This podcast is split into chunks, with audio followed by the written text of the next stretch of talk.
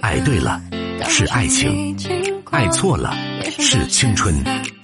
精英九五五子夜车站，还原青春本色。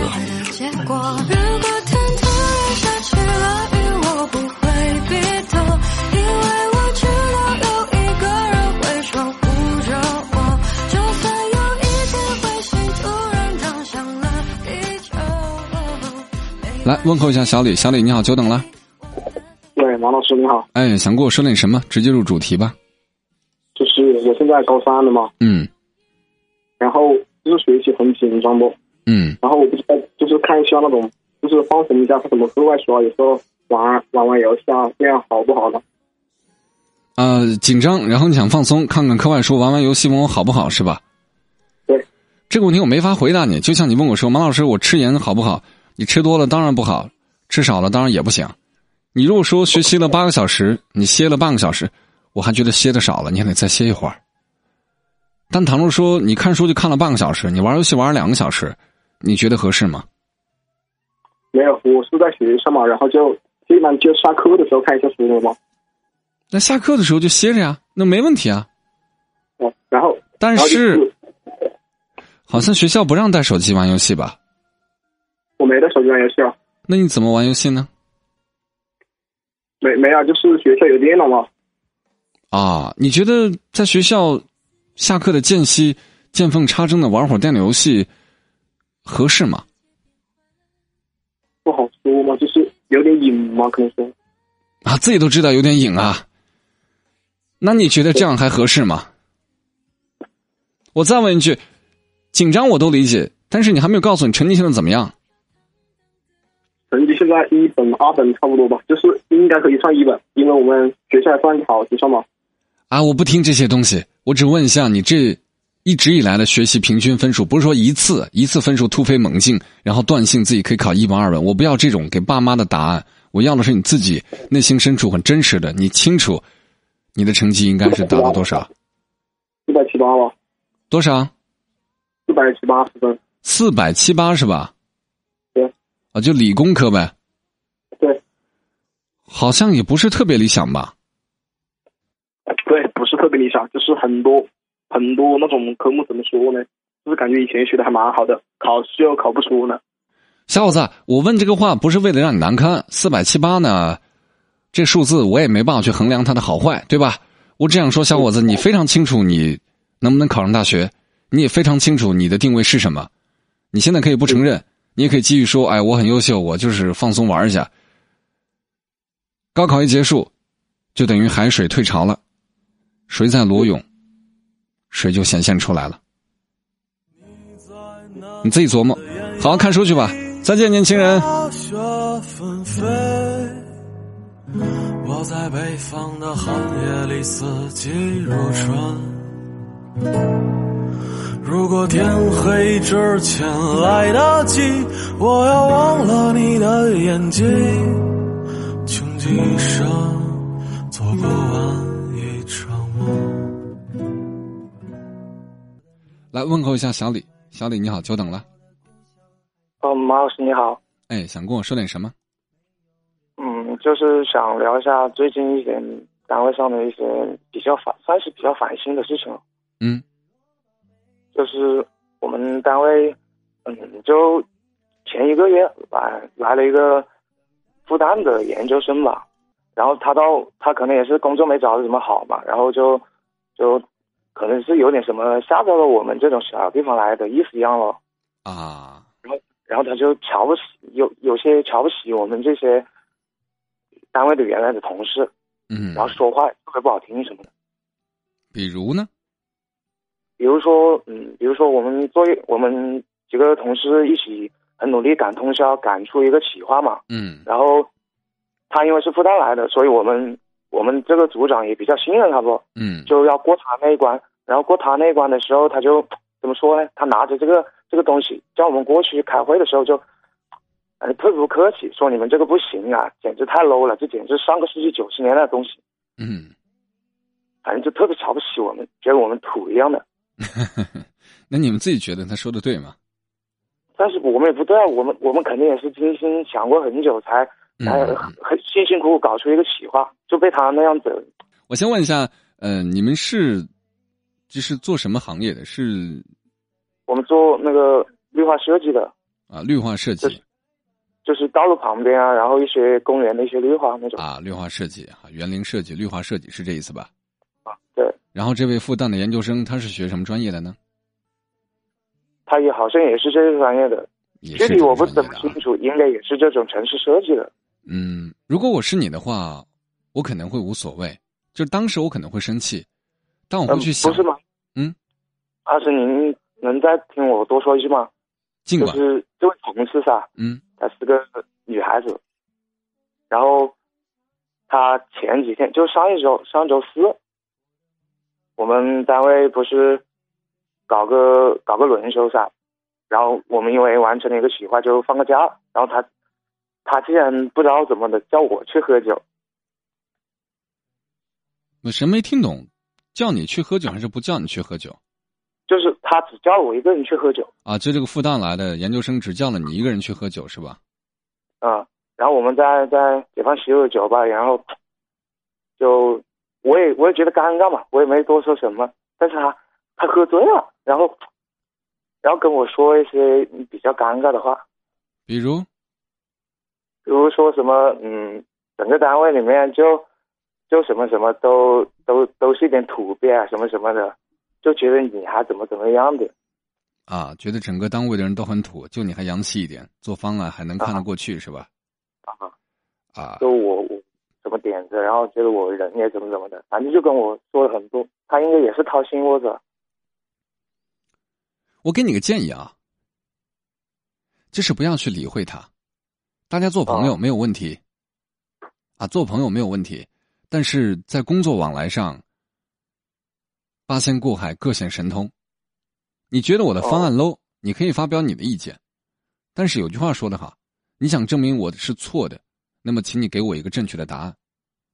如果你没有正确的答案，你光有资格说你是错的，对不起，我想听就听，不想听就不听，因为你不尊重我。他也是，他可能有实力，真的有实力，他可能做的方案真的很厉害。那对不起，说你们 low，你得忍着，你实力不及啊，嗯对吧？但倘若说他只会动嘴，这个不行，那个不行，但是你让他去想，他连最基本的框架，连一个最基本的逻辑都拎不清楚的话，你管他干嘛？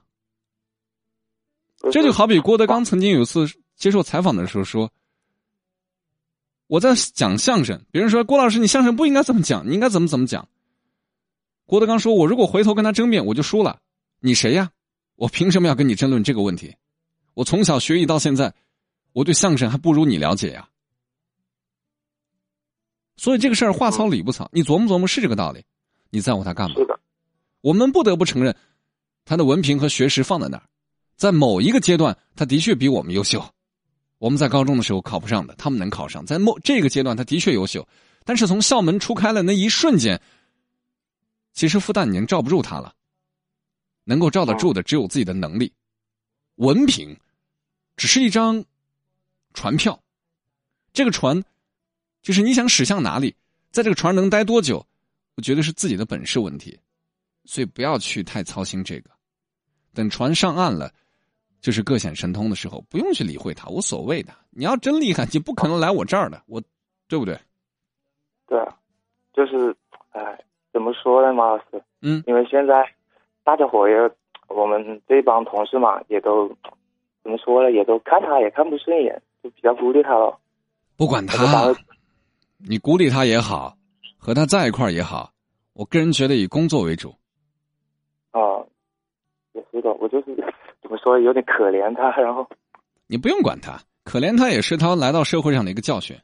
你要想跟他走近，没有关系，走近就好了。他是男的女的呀？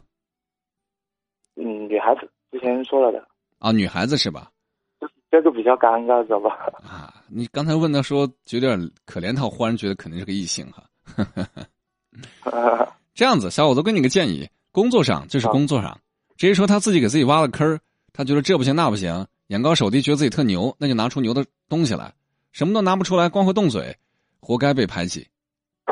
你不可能说你自己在那儿做这样的事情还不能别人做出反应，这不现实。明白吗？明白。这可能是社会给他上的第一课，做人要拿实力，否则就低调点。你要么夹着尾巴，要么得翘起尾巴，翘得高高的。他没这个翘尾巴的本事，还要狐假虎威，那人家不收拾他，收拾谁啊？明白吗？嗯，明白。随他去吧，日子久了，心高气傲的事儿就过了啊。哦，好，再见，年轻人。嗯，谢谢马老师。不用谢，再见。上高高的树，风景已换了面目。童年上学崎岖的路，已变成了等。范先生，你好，久等了。结婚有六年了结婚六年，外面认识一姑娘，一两年是吧？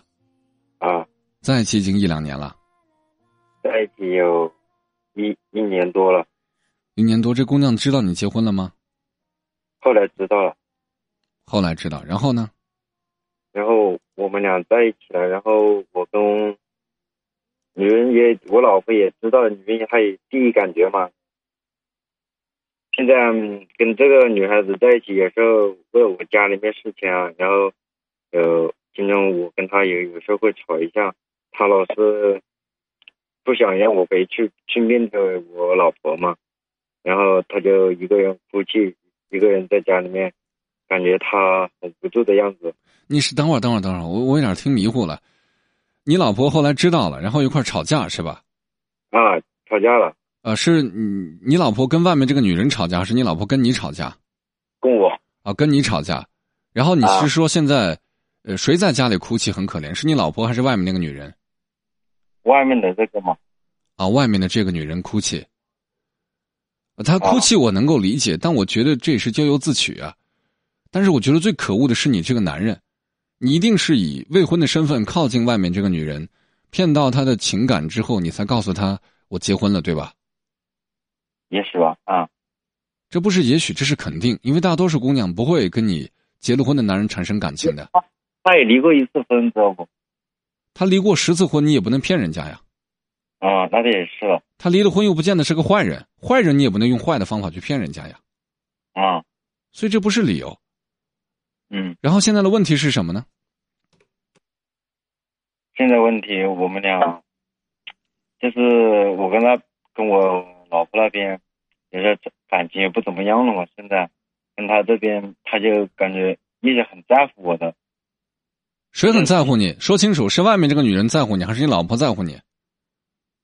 现现在这个女的，就是外面的这个的，她很关，其实还很关心我的，很很想跟我在一起。然后呢？你要跟我探讨的是什么呢？我要探讨的是，我到底是离婚还是不离婚？我先问一下啊，嗯，你老婆现在对于婚姻的状态是什么样的态度？她也现在之前还是管管，后来现在已经都不不怎么管了。你所谓的不管了，是不管你在外面干什么，她都继续装作不知道过日子啊。他他就在家里面有个小孩嘛，他就在家里面带小孩，然后现在上上上点班带小孩上点班不管你了，是这意思吧？啊、之前两个人争争吵吵嘛，你老婆现在的要求是什么呢？希望你回归家庭，还是说你只要把每个月挣的钱给我，然后你无所谓？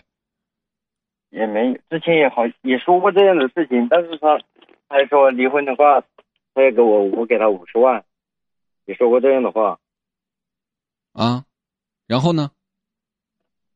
然后我也当时也也没也我没有答应他嘛，也没有答应他。就是因为没钱呗，或者说你也不乐意给五十万呗，啊，就是没钱，你也不乐意给这五十万，是这意思吧？嗯，也是吧，也说过这样的话，嗯，两个人就这，反正也不怎么吵了，现在也不怎么，呃，打电话，啊、就是偶尔的家里面事情、小孩子事情打几个打打一下电话，说什么事什么事。你俩是分居状态吗？还是现在你已经跟外面的女人住一起了，完全不回家了？嗯、已经是分居状态了。啊，那最后的落点是什么呢？我们要探讨什么呢？就是要不要离婚是吧？啊，嗯，我先说点我的心里话，我们再探讨这个事儿。我真心觉得你这个男人特别渣，真的也许不是，也许是铁定的，是必须的。这渣男这个必须盖在你屁股上盖个戳儿，嗯你都不知道你在干嘛，你可能都没想明白吧？就家里这个女人可能这不行那不行，但出了这样的事情，别人还在带着孩子。当然了，我们退一万步讲，这个女人自身，她可能离不开你，她可能在经济方面需要依靠你，也没有太大的经济实力，不能够独立，所以她现在很被动，走也不是，不走也不是。但是于你而言，遇到这样的女人，既然选了，就好好过日子。现在外面有了一个女人，你就瞧不起眼前这个，在外面乱来，两年，然后你觉得外面这个女人现在对你挺好，你有没有想过这是一种情绪反射而已？这根本不是爱与不爱的问题。他作为一个不光彩的第三者的角色，他虽然是被动的，他是被动成为第三者的，但是现阶段的他，往前进任何一步都是胜利。他当然会对你好，他没有退路的。嗯因为在这种小地方，原配和外面的女人大吵一架，他脸往哪儿搁？他唯一的解决方法就是能够跟你结婚，名正言顺，证明我们是真爱。是，我也是这样想。你既然明白这个道理，你觉得他对你好，就是真爱吗？我都不敢问有没有对孩子考虑过，我都不敢问这样的问题，因为想完又有什么意义呢？想过，对孩子的伤害就没有了。有。所以这种问题到了这一步，你来问我，这就好比一个自己犯错，然后惹了麻烦事儿的人说：“怎么办？能不能不要抓我？怎么办？能不能把我治好？”对不起，这个罪你得受。我唯一心疼的是你老婆和你的孩子。嗯，我知道。这件事情不论怎样做决定都是错，就看你想面对哪个错误。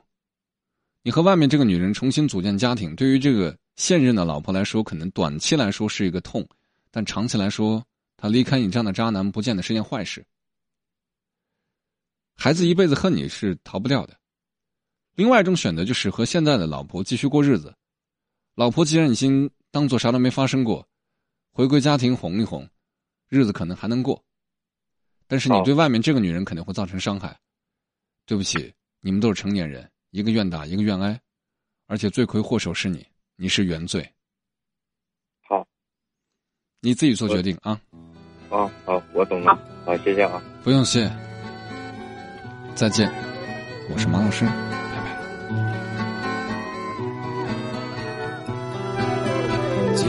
静静的村庄飘着白的雪，阴霾的天空下鸽子飞翔。